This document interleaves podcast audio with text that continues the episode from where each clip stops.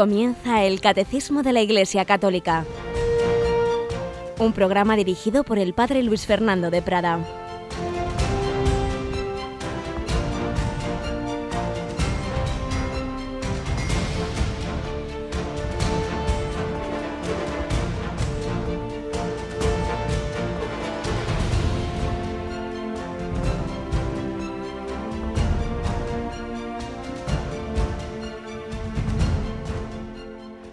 Sean Jesús y María. Muy buenos días, querida familia de Radio María, en estas vísperas ya inmediatas de Navidad, en este 23 de diciembre, en el que con Zacarías e Isabel bendecimos a Dios porque vemos que llega la salvación, que llega de la mano de María en su seno, de la bendita entre las mujeres, de la Inmaculada, recibimos a Jesús, el único Salvador, el que da sentido a nuestras vidas.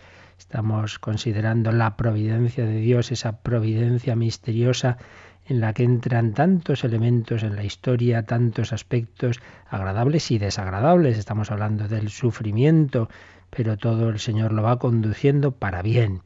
Todo conduce a bien, Dios saca bien del mal y Dios ha guiado la historia a su punto central, la encarnación del Verbo. Tenemos hoy con nosotros a Yolanda Gómez. Buenos días, Yoli. Muy buenos días, padre. Yoli, ¿cuál ha sido, cuál es ese último CD que la la, factoría de Radio María no para de, pues hombre, producir. nos acercamos ya a la Navidad, nos queda ya muy poquito y queremos invitar a nuestros oyentes a que la vivan muy bien y para ello hemos preparado un CD especial pues con charlas, conferencias, pinceladas.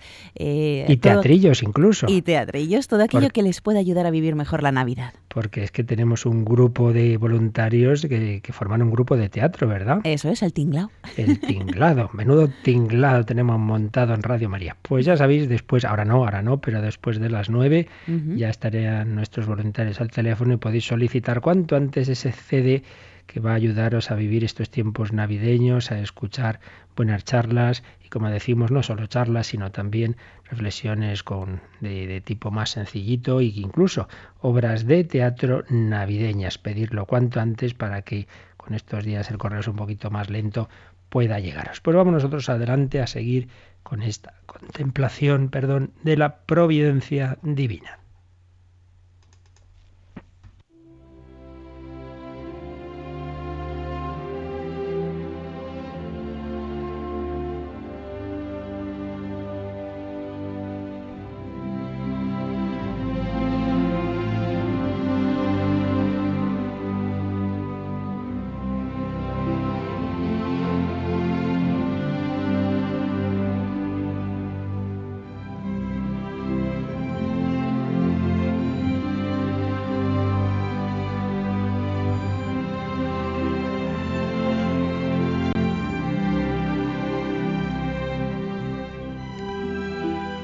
Y recordaréis, queridos amigos, que estábamos leyendo un poquito resumida una entrevista, se ha publicado en varios medios a un matrimonio, Luis Rivas y Ana Cheliz, hablando de la enfermedad y muerte de su hijo, de su joven hijo, Miguel, un chico que conocimos en Radio María, que intervino en algún programa, y un joven que ha ido sufriendo un, cáncer que le fue invadiendo le preguntaban, le preguntaban a su madre, ¿cómo es posible ver a un hijo sufrir de esa manera sin desesperarse? Y Ana respondía, sin la gracia de Dios es imposible soportar la enfermedad y muerte de un hijo. Después del último TAC, la oncóloga le dijo, Miguel, estás fatal, no vamos a luchar más, te mandamos a casa. A él se le iluminó la cara y sonrió. Antes de marcharnos fue a la habitación de un sacerdote, amigo al que también le habían operado. ¿Qué te han dicho? le preguntó al verle. Que ya me voy con el Padre. El sacerdote nos dijo, Dios me ha pedido que os sostenga en estos momentos tan duros. Voy a ir todos los días a vuestra casa a celebrar la Eucaristía. Y así fue. Como al principio él no podía, venía otro sacerdote, pero estuvimos toda la cuaresma y el tiempo pascual celebrando diariamente la Eucaristía en casa ha sido un ascenso al cielo impresionante. Nuestro miedo era de qué modo moriría, pues veíamos cada día su deterioro.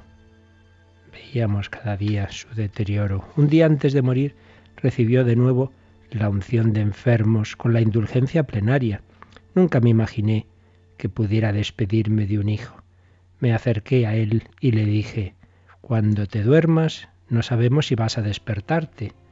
Oirás una voz, Miguel, Miguel, igual que un chico de tu edad oyó, Samuel, Samuel.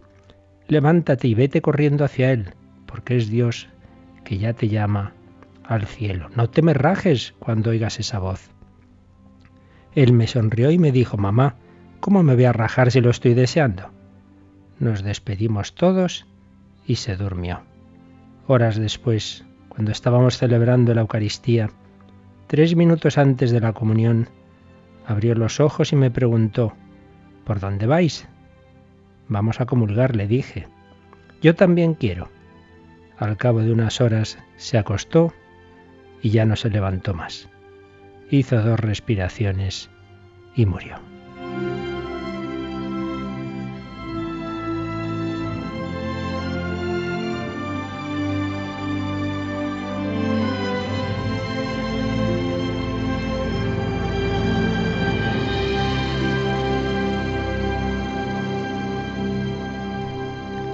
Y le seguían preguntando, Ana, ¿la vida se aprecia mucho más cuando se acepta la muerte? Muchísimo más. Se vive más intensamente. Después de más de un año y medio en el hospital, Miguel me dijo, Mamá, he aprendido a vivir, porque ahora, ahora un poco de aire en la cara, un rayo de sol, ver los árboles, tiene tanto valor. Decía unas veinte veces al día, te quiero. Se volvió más familiar si cabe. Nos ha obligado a ser una piña, porque todo se celebraba en familia. Ahí empezaron las juergas, entre comillas, familiares. El más feliz de la casa sin duda ha sido Miguel. Disfrutaba con cualquier cosa. Y le preguntaban qué se aprende al transitar por el camino del dolor. Fijaos que estamos hablando de la providencia y el, y el dolor. Y respondía Ana, el sufrimiento es un maestro. Miguel no era especial, es que ha sufrido mientras ha vivido y eso le ha llevado a una unión íntima con el Señor. En mi caso, el dolor me ha despertado una sensibilidad especial hacia el que sufre y a desear ayudarle. No creo que nadie que sufra aceptando ese dolor sea indiferente al sufrimiento ajeno. Cada día de la enfermedad de Miguel me ayudaba a apreciar la vida de mis otros siete hijos. Veis aquí lo que también estábamos comentando en el catecismo, que Dios saca bien del mal. Si permite el sufrimiento es porque saca bien, es la unión más íntima con el Señor, mayor sensibilidad y caridad hacia el enfermo, apreciar más la vida. Y otra pregunta un poco provocativa, ¿Dios se ha equivocado con Miguel? Respondía su madre, absolutamente no. No es un fanatismo loco. Hemos sufrido tanto que se nos desgarraba el alma, pero a la vez nos sentíamos reconfortados por la esperanza en la resurrección. Cristo es próximo y amoroso, pero no en blandengue, permite las pruebas. Una noche le dije al Señor, tienes a tu hijo de 20 años retorcido de dolor, ¿dónde estás? Y me sentí consolada porque me hizo ver que estaba conmigo. La muerte es muerte y aunque resucitada se sufre, pero la esperanza en la vida eterna hace que no te paralices.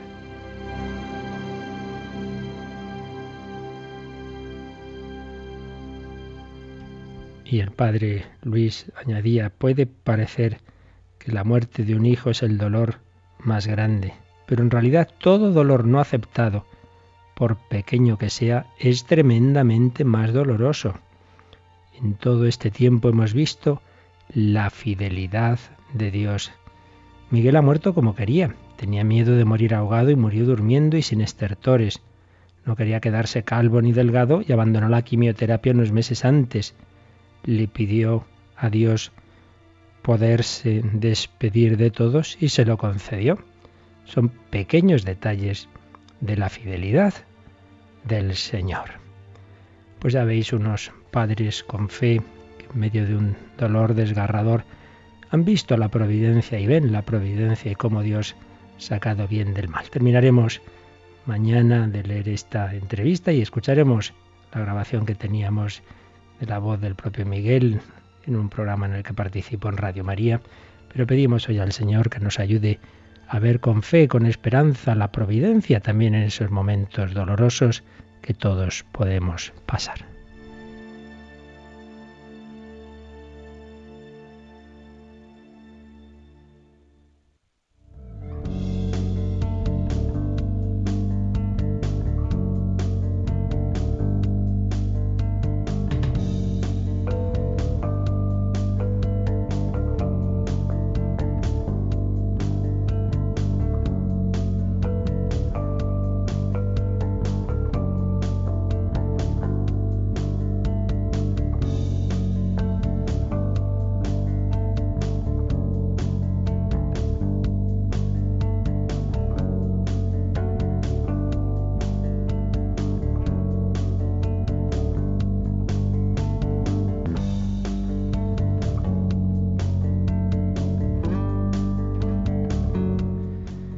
Bueno, me imagino, Yolanda, que estás ya a punto de caramelo con estos Es que es un testimonio muy bonito.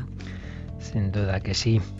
Y le pedimos al Señor que también para todos nuestros oyentes, que cada uno tendrá su cruz, pues sea una ayuda para confiar, confiar en el Señor y no escandalizarnos. Estamos viendo precisamente este apartado del catecismo que se llama la providencia y el escándalo del mal el tema del mal que tanto nos inquieta, tantas veces nos surgen preguntas, nos llegan también aquí a Radio María. Y habíamos visto el primer número de este apartado, el 309, que es una especie de introducción. Primero nos planteaba el problema, si Dios es Padre y es todopoderoso, ¿cómo permite el mal? Y nos respondía el catecismo que no hay una respuesta simplista. Os decía yo que cuando algún grupo, sobre todo las sectas, dan respuestas así muy esquemáticas, mala señal. Las grandes cuestiones no tienen respuestas sencillas y además nunca vamos a tener una respuesta así clara y distinta que diría eh, Descartes para las grandes cuestiones, porque la vida es un misterio y Dios es un hipermisterio y no vamos a meter a Dios y sus planes en nuestra cabecita, eso es evidente. Pero es verdad que, dice el catecismo, el conjunto de la fe cristiana, todos sus aspectos constituyen la respuesta a esta pregunta. Son diversos elementos que hay. De hecho, dice al final del 309, no hay un rasgo del mensaje cristiano que no sea en parte una respuesta a la cuestión del mal. ¿Cuáles son esos rasgos del mensaje cristiano? Pues aquí se nos recordaba varios y eh, dicho con, con las palabras o, o, con tal como lo explica el, el profesor Eduardo Vadillo en su antropología teológica, pues podemos recordar desde los primeros capítulos del Génesis, donde se presenta la creación como algo muy bueno en ese sentido, frente a las teorías maniqueas de que hay dos principios del mundo, uno bueno y uno malo, o que la creación es mala, o que la materia es mala. primer punto de la revelación cristiana es que la creación es algo bueno, Dios no ha hecho seres malos.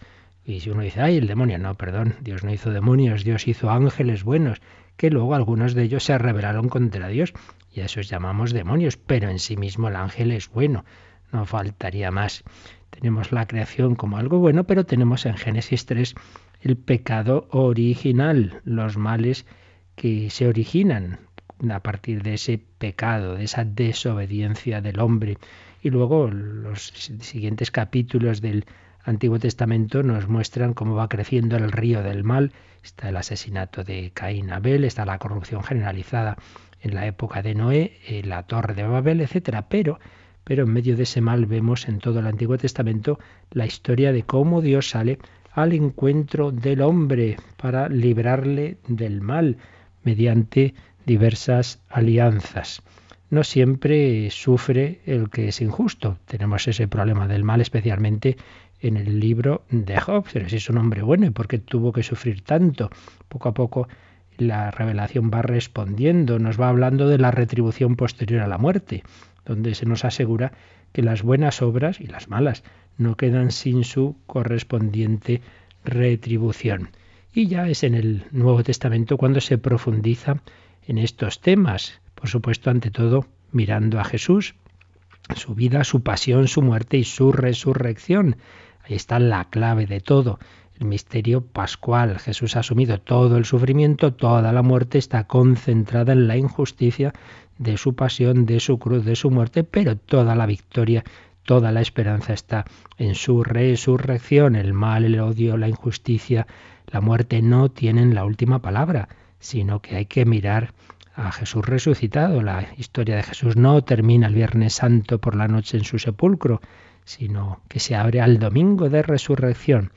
Y luego pues tenemos los diversos libros mm, del Nuevo Testamento, las cartas, en particular la carta a los romanos. Ahí San Pablo habla de este tema, del mal, pero como eh, si abundó el pecado, sobreabundó la gracia. Subraya San Pablo que la salvación de Cristo llega a todos los hombres mediante su muerte y resurrección. Partir de, la escritura y de la revelación, la Iglesia va a enseñar a lo largo de los siglos pues estas verdades, la bondad de la creación, también en, los aspectos materiales, frente a la tentación maniquea o dualista de considerar malos determinados elementos de la creación. También he recordado que la libertad creada es, es la causa del, del mal por el pecado original, que no hay una predestinación al mal, evidentemente, que Dios solo predestina al bien, pero que el hombre con su libertad puede rechazar ese plan, esa invitación de Dios a la salvación y llegar al peor mal de todos, que es quedarse sin Dios eternamente, la condenación, el infierno. En fin, son algunos de los aspectos que aparecen en, en la doctrina católica que tienen que ver con este tema del mal número 309, pues, pues simplemente nos ha dado una introducción sobre cómo eh, este tema complejo, pues hay que ir respondiendo desde muchos aspectos de la doctrina católica. Pero vamos ahora a precisar un poquito más qué son los males, qué tipos de males hay, y para ello avanzamos al número 310, que va a comenzar a hablarnos del mal físico. Así que, Yolanda, leemos el 310. Pero ¿por qué Dios no creó un mundo tan perfecto que en él no pudiera existir ningún mal? En su poder infinito, Dios podría siempre crear algo mejor. Sin embargo, en su sabiduría y bondad infinitas, Dios quiso libremente crear un mundo en estado de vía hacia su perfección última. Este devenir trae consigo en el designio de Dios, junto con la aparición de ciertos seres, la desaparición de otros, junto con lo más perfecto, lo menos perfecto, junto con las construcciones de la naturaleza, también las destrucciones. Por tanto, con el bien físico existe también el mal físico, mientras la creación no haya alcanzado su perfección. Así pues, aquí tenemos un punto que ciertamente puede parecernos misterioso, sobre todo cuando lo estamos pasando muy mal, decimos, hombre, pues ya podías haberlo hecho de otra forma. Pues no, Dios ha preferido no crear directamente ya un mundo en su plenitud, no crear un mundo en su última perfección, ay, pues que nos hubiera creado ya directamente en el cielo, pues no es así. Dios ha querido crearnos en una situación en la que tenemos que responder libremente a su invitación al amor y no ya directamente en esa consumación plena, sino invitados a su amistad, responder, responder por amor y hacerlo en un mundo en el que es un mundo creado y, que, como nos ha dicho el catecismo, lo ha creado en un estado de vía. Es como si dijéramos, ¿y por qué no nacemos los hombres ya maduros y hechos? Mire, pues no es así. Nace el, niño pequeñito eh, totalmente desprotegido y necesita ir poquito a poquito siendo cuidado y atendido y va a ir madurando. Pues también el mundo no lo ha creado Dios ya en su estado de plenitud de cielos nuevos y la tierra nueva, sino en esa situación de camino, de vía hacia su perfección última. Las últimas razones, pues ya os digo que se nos pueden escapar, se nos escapan y ya, si ya le preguntaremos al Padre Eterno que decía uno cuando le veamos, ¿no? Se nos escapan, pero tenemos que, que, pensar así, que si ha sido así, pues será porque es mejor y podemos intuir algunas de las razones. ¿Cuál es el valor supremo? Pues es el amor, sin duda, pero el amor implica la libertad y la libertad implica que podemos usar mal de la misma y por tanto podemos desviarnos de ese camino y entrar el mal. Pues como ya os he dicho más de una vez, las, las vacas no pecan, claro, no, pero tampoco pueden ir al cielo, porque no tienen un alma espiritual, no tienen libertad, no pueden hacer ese mal moral. Pero aquí en este número se nos habla del mal físico. Dios ha creado un mundo material y todo lo material y todo lo creado es limitado y todo lo limitado pues tiene esa, esas dificultades, digamos, en las que, o esa manera de ser, que no es la propia de la perfección de Dios, en la que se pueden dar estos elementos que aquí nos dice el catecismo. Junto a la aparición de ciertos seres, la desaparición de otros.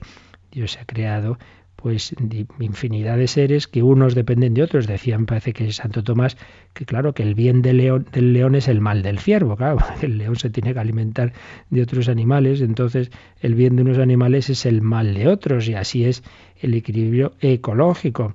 Y la misma tierra pues está hecha de una manera en la que hay, como se nos dice aquí, junto a construcciones de la naturaleza, también sus destrucciones. Hay terremotos, hay volcanes. Bueno, pues Dios ha hecho la tierra de una determinada forma y no sabemos si podría ser de otra. Siempre podría haber, de hecho, Dios un mundo más perfecto, siempre su, su omnipotencia, sí, sí, podría. Pero si ha hecho este es porque ha preferido, ha visto que, que, que los bienes que podía sacar de este mundo los que realmente importan, que son la maduración del hombre, su santificación, su crecimiento en el amor, iban a ser preferibles con elementos de limitación, con elementos de sufrimiento, que un mundo en el que no se dieran esos elementos. De hecho, pues un mundo una sociedad en la que no hubiera sufrimiento, sin duda sería más inhumana, no desarrollaría más esa capacidad de compasión que habíamos antes en el testimonio que leíamos. Hay esa esa especie de parabolilla que se cuenta en, de que estaban en un baile, pues bailando el amor y el sufrimiento. El sufrimiento tanto en francés como en italiano es femenino, en italiano es la sofferenza, entonces dice que estaba ahí bailando el caballero amor con, con la dama sofferenza, con la dama sufrimiento, ya digo, femenino en italiano o en francés. Y entonces le dice, le dice el sufrimiento al amor. No me dejes, no me dejes, que sin ti soy muy fea. Claro, sufrir sin amor, sufrir sin sentido, antes también lo llamamos en el testimonio, es algo muy triste, muy feo. No me dejes, no me dejes, le dice el sufrimiento al amor. Pero a su vez el amor le responde a ella, y tú tampoco me dejes, que sin ti soy menos bello. Claro que se puede amar sin sufrimiento, pero evidentemente el amor crece mucho cuando se sufre, cuando se sufre juntos, cuando hay compasión, no hay mayor amor que dar la vida por los amigos. ¿Cuál es el mayor gesto de amor a Dios? El martirio, sí, pero no habría mártires que dan la vida por Cristo si no hubiera el mal de la persecución, si no hubiera gente que persigue, que odia a Dios, que odia a Cristo, etcétera. El bien muchas veces pues sale del mal, lo cual no convierte el mal en bien, pero sabemos esto, que Dios permite cierta dosis de mal porque de él puede sacar un mayor bien. De hecho, el centro de la historia es la resurrección de Jesucristo. Y claro, para resucitar a Jesús tiene que morir. Así pues, tenemos estos elementos, estos elementos de, de mal de un, de un, mundo limitado. Vamos a precisar un poquito términos y de nuevo vamos a un hombre muy preciso en todas estas cuestiones teológicas, que es el profesor Eduardo Vadillo. Vamos a precisar estos términos del mal. Nos explica cómo el mal clásicamente se ha definido como la privación de bien. O sea, el mal no es una, una sustancia en sí misma, sino eh, la privación de algo bueno. Cuando hablamos de privación, no queremos decir mera, mera ausencia de algo. Por ejemplo, no se dice que sea malo que una planta sea ciega. Bueno, es que a una planta no le corresponde ver. Pero en cambio sí que hay un mal en un hombre u otro ser vivo que un ser animal que, al que a cuya naturaleza le corresponde a la vista y sin embargo esté ciego. Ahí estaríamos hablando en, el, en ese universo material de, de, una privación, de la privación de algo que corresponde a la naturaleza. Si le corresponde al hombre tener vista y ver, pues ciertamente la ceguera en este sentido sería un mal, un mal físico. En el universo material, la privación de bien conlleva una cierta privación de ser, de ser. En cambio, en el ámbito del mal moral, eh, el que surge de la libertad, la privación de bien no supone una privación de ser físico. Un acto bueno eh, no es que, o un acto malo no es que sean físicamente distintos. Eh, por ejemplo, uno puede con un acto dar, dar una limosna y entonces el acto físicamente es igual, pero una persona hacerlo simplemente por vanidad, por, por alguna razón interna mala. Entonces el acto físicamente, externamente, es igual. Pero lo que pasa es que en un caso tiende a un objeto coherente con la naturaleza humana, hacer el bien, amar, y en el otro caso tiende a, a algo que en sí mismo es malo, hacer al hombre más soberbio, etc.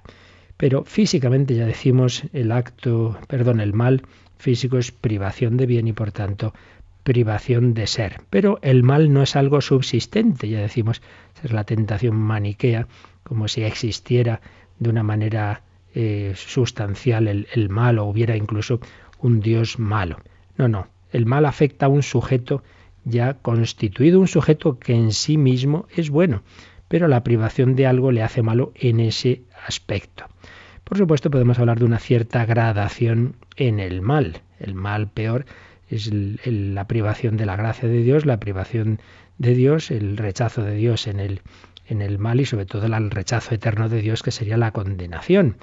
Ese sería lo peor. Pero estamos ahora hablando del mal físico, del mal natural, el que afecta a los seres de la naturaleza por la mutua relación entre ellos. Como decíamos antes, unos animales se devoran a otros, se dan destrucciones. Todo esto responde al desarrollo de las diversas causas naturales pues cada uno de, esos elementos es parte de un todo.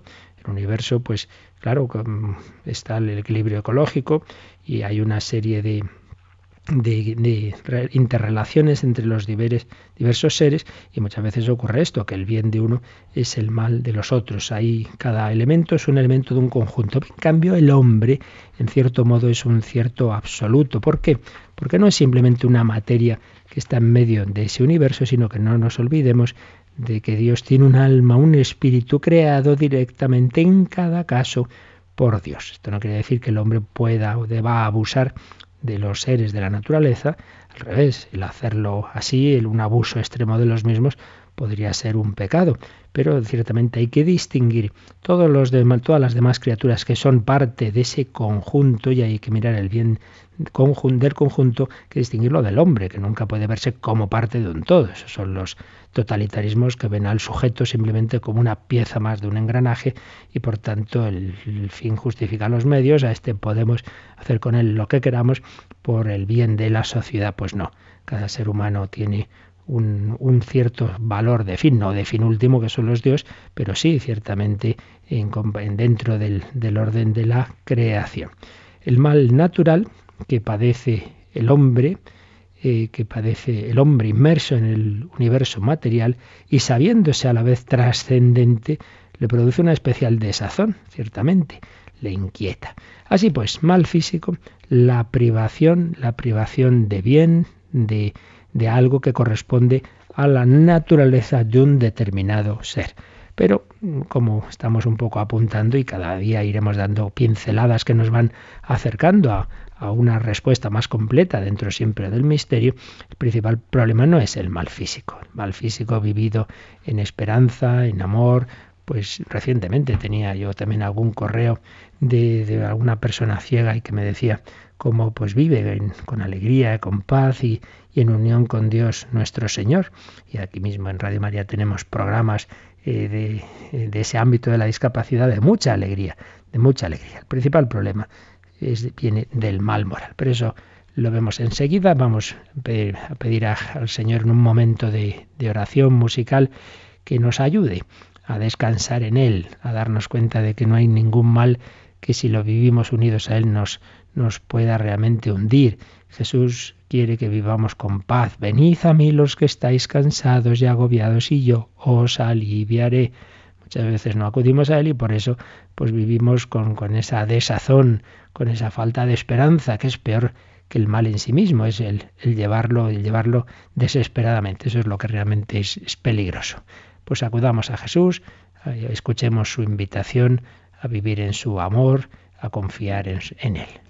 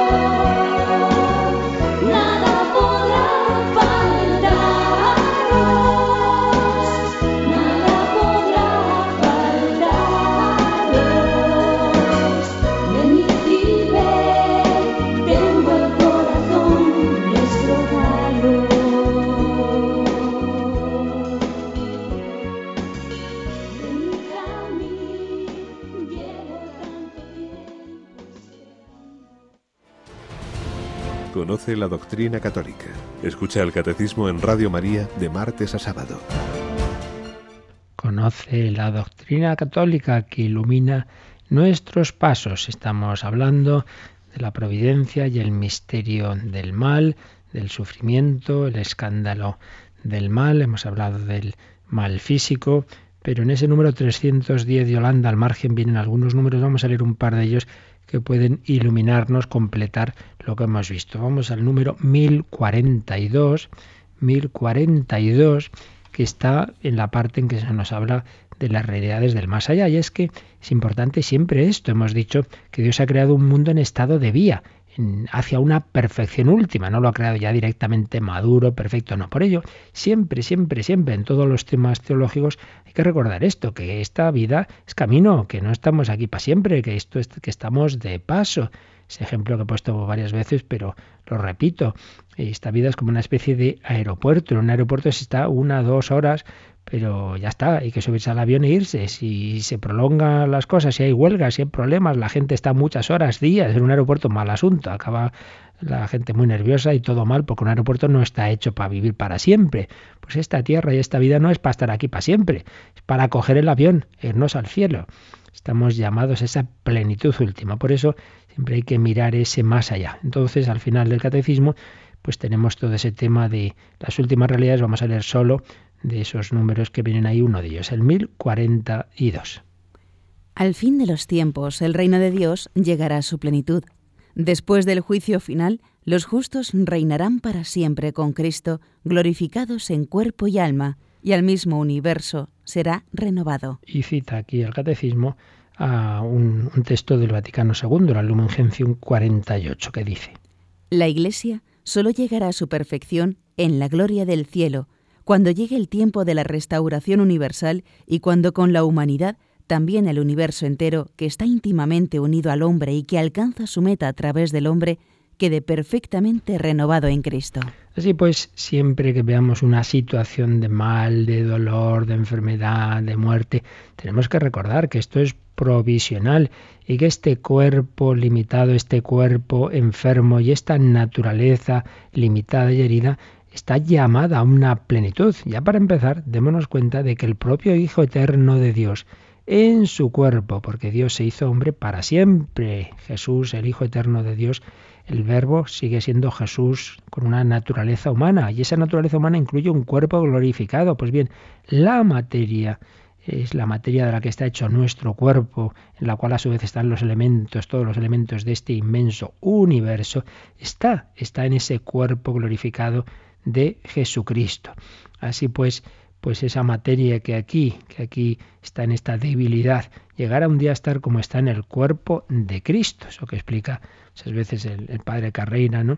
Que no tendría sentido un universo que Dios ha ido haciendo, pues seguramente de una manera evolutiva, para llegar al hombre y luego todo eso se destruyera. Porque, según indica la física, todo hace pensar que este universo va hacia, hacia su colapso, va hacia la muerte térmica y entonces nada, todo terminaría en, en un polvo estelar y en un frío universal terrible y decir, mira, todo esto, toda esta creación, toda esta maravilla, para nada, no, no, para nada, no. Esta materia ha tenido su sentido para llegar a entrar a formar parte de la naturaleza de un ser, el ser humano, que tiene un alma espiritual, que está llamado a la resurrección, entonces toda la materia Mm, que ha creado Dios como algo bueno va a tener una duración eterna en cuanto está en el propio Jesucristo y en los hombres resucitados. Por tanto, miremos siempre esa perspectiva de eternidad. Ay, pues mira, esta familia ha tenido un hijo con una discapacidad profundísima, este, este hijo, este chico nunca podrá aquí en la tierra pensar, tal, bueno, pues no sé lo que podrá hacer en esta tierra pero desde luego lo que sé es que va a estar eternamente en el cielo. Todo eso cambia la perspectiva, claro, si eso lo vemos para aquí, para unos años, pues hay muchas cosas que no entendemos, pero hay que mirar el conjunto del mensaje cristiano. Y en ese conjunto es fundamental la esperanza de la vida eterna y de los cielos nuevos y la tierra nueva. Otro de los números que podemos leer de esta parte final de, de la escatología, de las realidades del más allá, pues es el 1050. Lo leemos, Yoli.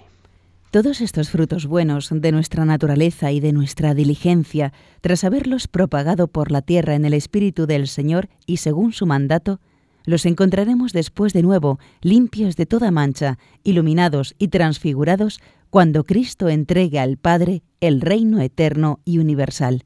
Dios será entonces todo en todos en la vida eterna. Será todo en todos en la vida eterna. Y se nos añade una cita de San Cirilo de Jerusalén. La vida subsistente y verdadera es el Padre que por el Hijo y en el Espíritu Santo derrama sobre todos sin excepción los dones celestiales. Gracias a su misericordia, nosotros también, hombres, hemos recibido la promesa indefectible de la vida eterna. Así pues, así como hemos dicho antes, que lo material no se pierde porque esta materia que Dios ha creado en el universo va a quedar integrada, ya lo está, en el cuerpo de Cristo y de María, por cierto, y no se pierde lo, material porque está llamado a la resurrección, también de una manera análoga las acciones buenas, los frutos buenos de nuestra naturaleza y de nuestra diligencia, todo ello lo encontraremos ya de una manera plena, limpia, de toda mancha, pues hay gente que hace cosas buenas, aunque luego esté mezclado con otras malas, bueno, pues todo lo bueno va a ser transfigurado en esa definitiva plenitud del reino eterno. Y se nos dice que la vida a la que estamos llamados en definitiva es el Padre, que en el Hijo y en el Espíritu Santo se nos da, se nos derrama y estamos llamados a disfrutar de la vida, de la vida eterna. No la imaginemos nunca pues como algo aburrido, sino al revés, es la plenitud, es el gozo, es el cumplimiento de los deseos del hombre. Recuerdo tenemos ese CD especial sobre el más allá, con diversas charlas que explican estos temas. Y una de las cosas que suele decir uno de los que ahí está recogido, el padre Sayers, es que hay cristianos que están resignados a ir al cielo. Bueno, ¿qué vamos a hacer? Ahí haremos lo que podamos, hombre, ¿no? Es la plenitud de deseos, es la plenitud de felicidad, de felicidad. Así pues, el mal, el mal físico es, está en esta etapa en, la que vamos de camino hacia una plenitud y no debemos dejar de mirar a ese, a ese destino eterno para darnos cuenta de que vale la pena. Es como el, que va a un sitio estupendo, pero el viaje es incómodo. Bueno, pues ¿qué vamos a hacer? El viaje es incómodo, pero vale la pena por llegar a donde yo voy. Claro, yo no sabe dónde va y el sitio al que va es un desastre, pues entonces no valdría la pena el viaje. Pero es que sí, sí, sí, vale la pena incluso esa parte final del viaje, que es la muerte. Decía Pablo Domínguez, pues que es esa puerta que se abre a la esperanza. Dice, bueno, no hay que fijarse, la puerta es bonita, fea, lo importante es que hay detrás de la puerta. Lo que hay detrás de la puerta es la vida eterna. Bueno, vamos a leer, aunque quizá no nos dé tiempo ya comentarlo con calma, pero vamos a leer el siguiente número que ya da un paso más, ya no se queda en el mal físico, sino que va a hablar del, del que en realidad es el peor de los males, el mal moral, el mal moral que es el que hacemos los seres y libres, los seres inteligentes, los ángeles y los hombres. Así pues, leemos el número 311. Los ángeles y los hombres, criaturas inteligentes y libres, deben caminar hacia su destino último por elección libre y amor de preferencia. Por ello pueden desviarse. De hecho, pecaron, y fue así como el mal moral entró en el mundo, incomparablemente más grave que el mal físico. Dios no es de ninguna manera ni directa ni indirectamente la causa del mal moral, sin embargo lo permite, respetando la libertad de su criatura y misteriosamente sabe sacar de él el bien. Y como tantas veces vemos que hace el catecismo, culmina este número con una cita, la cita de un santo padre, de San Agustín, que tantas vueltas dio a este tema del mal. Porque el Dios Todopoderoso, por ser soberanamente bueno, no permitiría jamás que en sus obras existiera algún mal, si Él no fuera suficientemente poderoso y bueno para hacer surgir un bien del mismo mal. Así pues, ya lo hemos ido diciendo en varias ocasiones, aquí hay que tener esta clave. El sentido de todo viene de que Dios invita a infinidad de seres espirituales a compartir su propia vida, su propia felicidad. Esto ya es asombroso. No solo nos ha creado para ponernos en este mundo, darnos una serie de bienes y aquí lo pasemos más o menos bien. No, no, no, no. Nos ha creado para entrar en su propia vida divina, para ser divinizados, para contemplarle, conocerle, amarle, para ser felices con la felicidad de Dios. Pero ¿cómo puede una criatura unirse con Dios? Pues no de un modo así de fusión como como el azúcar y el café y la leche se fusionan y ya son eh, una sola sustancia, no en ese sentido, no, pero sí en el sentido de unirnos a Él tan íntimamente por su gracia, por su gracia que pueda cumplirse la palabra de Jesús, Padre, que sean uno en mí como tú y yo somos uno. Ellos lo son por naturaleza, nosotros por gracia. Pero la gracia en definitiva es ese amor de Dios. Estamos llamados a unirnos por amor. ¿Qué realidad hay ya en nuestro mundo que pueda unir a dos o más personas intimísimamente, pero cada vez cada una sea cada una, sin perder su sustancia, su libertad, su personalidad. ¿Qué puede unir a seres personales sin anular su libertad? El amor. El amor puede hacer que cada uno sea cada uno, pero ese matrimonio sean uno, serán los dos una sola carne, esa madre y ese hijo son uno y a la vez son dos. Esa es una realidad misteriosa que de dos hace uno en el afecto. Pues bien, Dios nos llama a unirnos con Él por amor, pero repetimos una y otra vez lo mismo. Para amar hay que tener libertad. Yo no puedo decirle a uno, ámame porque sí, sé mi amigo, te lo mando. No, no, es una invitación, una invitación. Y entonces Dios ha tenido que darnos esa libertad a esas criaturas espirituales, bien espirituales puras, los ángeles, o bien seres espirituales y corporales, los hombres, pero que en nuestra alma, en nuestro espíritu, somos libres para responder a su invitación. Entonces, esta es la clave.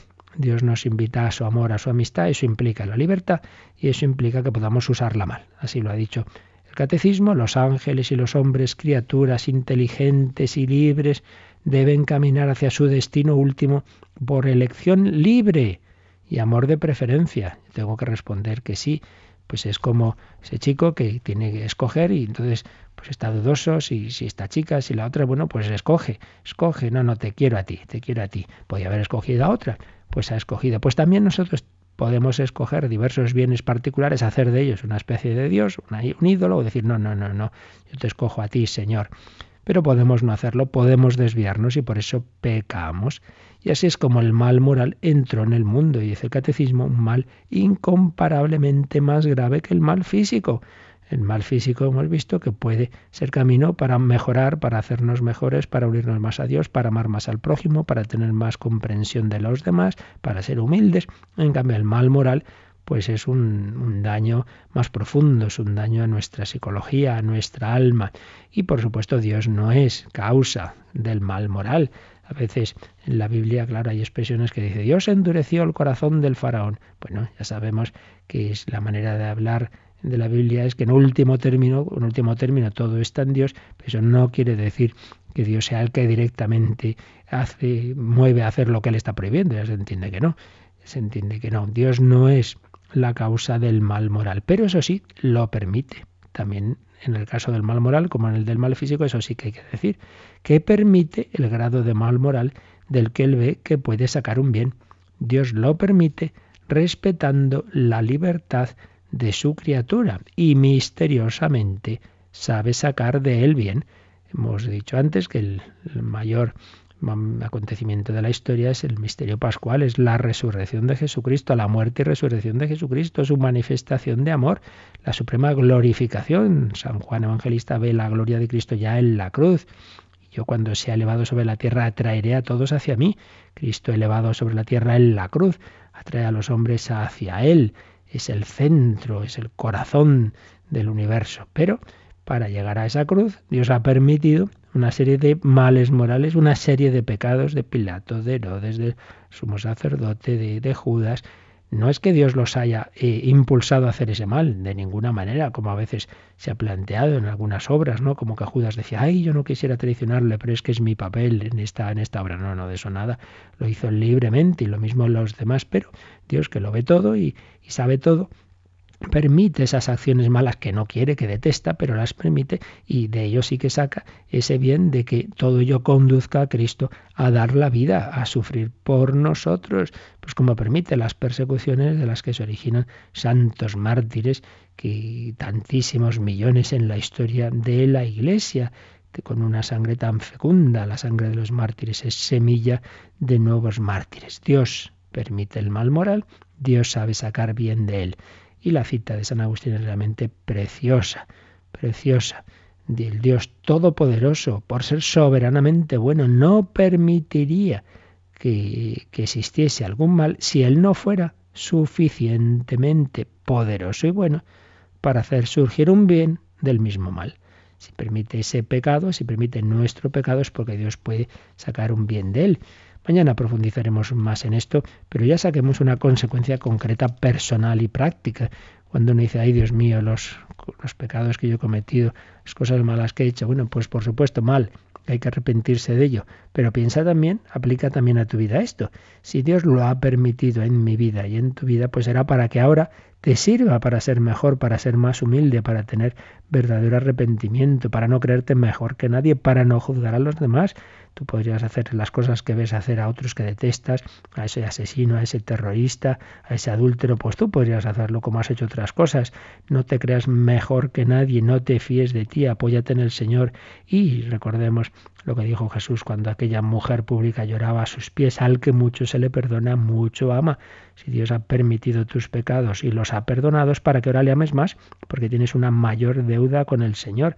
Cuanto más perdonados somos, cuanto peores cosas hemos hecho y nos hemos arrepentido, pues mayor ocasión de ahora ser agradecidos, ser generosos. Por eso, cuántos santos hay en la historia de la Iglesia, el propio San Agustín o San Ignacio, que hasta los 30 años más o menos han llevado una vida bastante desastrosa y luego esa misma vida llorada, arrepentida, les ha servido para ser más generosos, para recuperar el tiempo perdido, para amar por lo que no he amado antes. Por tanto, que nadie se desanime, nadie se desespere, ni ante el mal físico, ni ante el mal moral. Dios lo ha permitido, pues por algo será. Saquemos bien del oh feliz culpa que dice el pregón pascual. Pero ¿cómo puede la liturgia decir feliz al pecado? Bueno, no en sí mismo, sino en cuanto de él han salido mayores bienes. Mañana seguiremos con ello, pero vamos a dejar estos últimos minutos para decir al Señor, lo creo, creo en ti, me fío de ti, creo en Dios Padre Todopoderoso, renovar nuestra fe, nuestra confianza en el Señor y también si queréis hacer vuestras preguntas y consultas.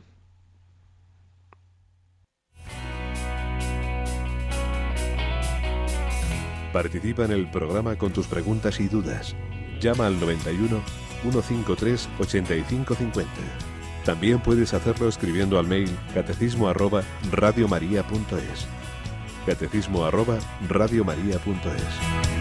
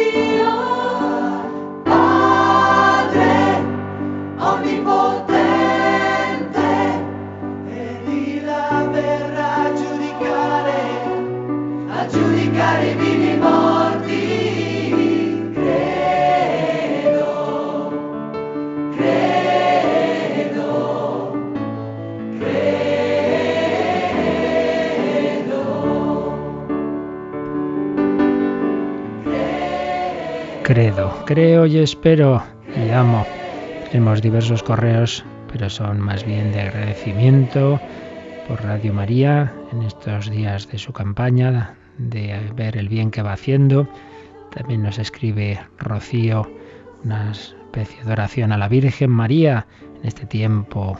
Toda tu vida fue una espera confiada y llena de amor. Esperaste a que se fuera cumpliendo todos los plazos que sabías que se tenían que cumplir Esperaste todas las noches a tu hijo que ya había iniciado su camino para besarle y arroparle como lo hacías de niño. Esperaste con el alma abierta y sangrante a que se cumpliera la voluntad del Padre sabiendo del dolor y lo aceptaste. Esperaste a que te lo bajaran de la cruz y lo depositaran en tu seno para bañarlo con tus lágrimas y ungirlo con tus besos como le hacías de recién nacido.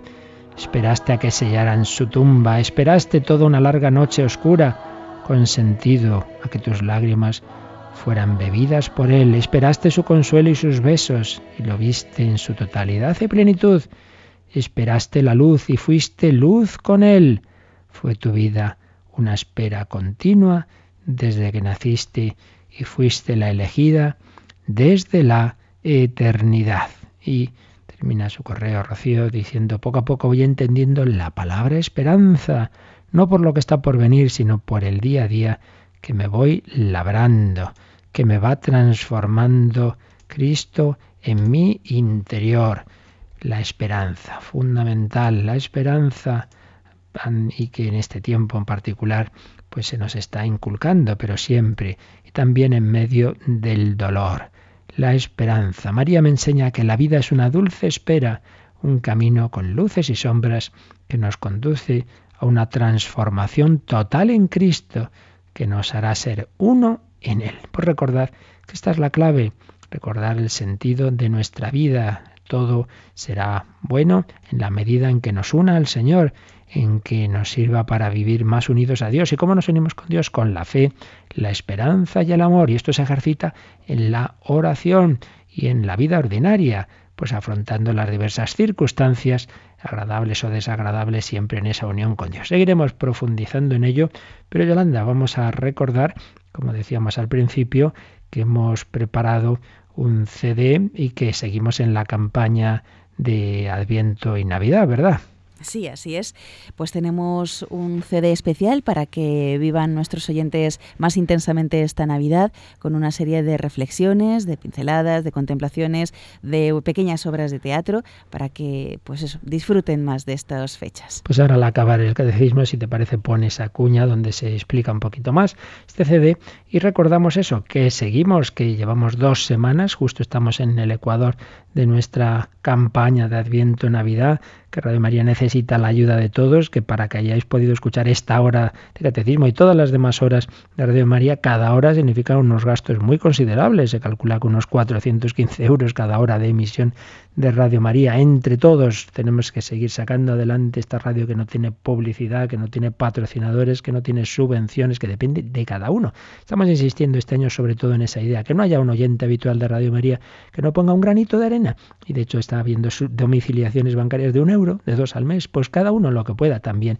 Naturalmente quien pueda más o quien desde hace años tiene una domiciliación fija y pues que plantee si puede subirla o un donativo especial en este tiempo, porque luego todo el año que viene dependeremos en buena medida de esta campaña. Estamos en esa situación de pedir vuestra ayuda. a las doce y media tendremos un programa especial, pero desde las nueve ya habrá, estará atendido el 902 500 518 para vuestros donativos, vuestra domiciliación, vuestra información, vuestra suscripción al boletín gratuito de Radio María. También si queréis pedir esa pegatina que hemos hecho de poner Radio María para poner en la luna del coche, que veamos muchos coches por España de oyentes de Radio María.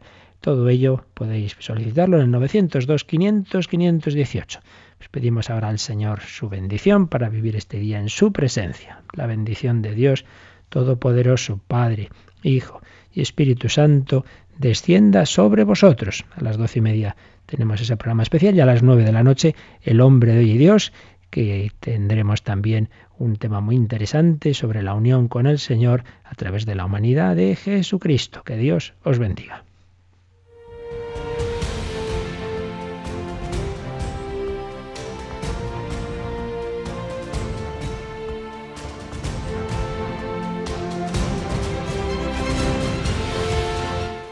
Han escuchado en Radio María el Catecismo de la Iglesia Católica, un programa dirigido por el Padre Luis Fernando de Prada.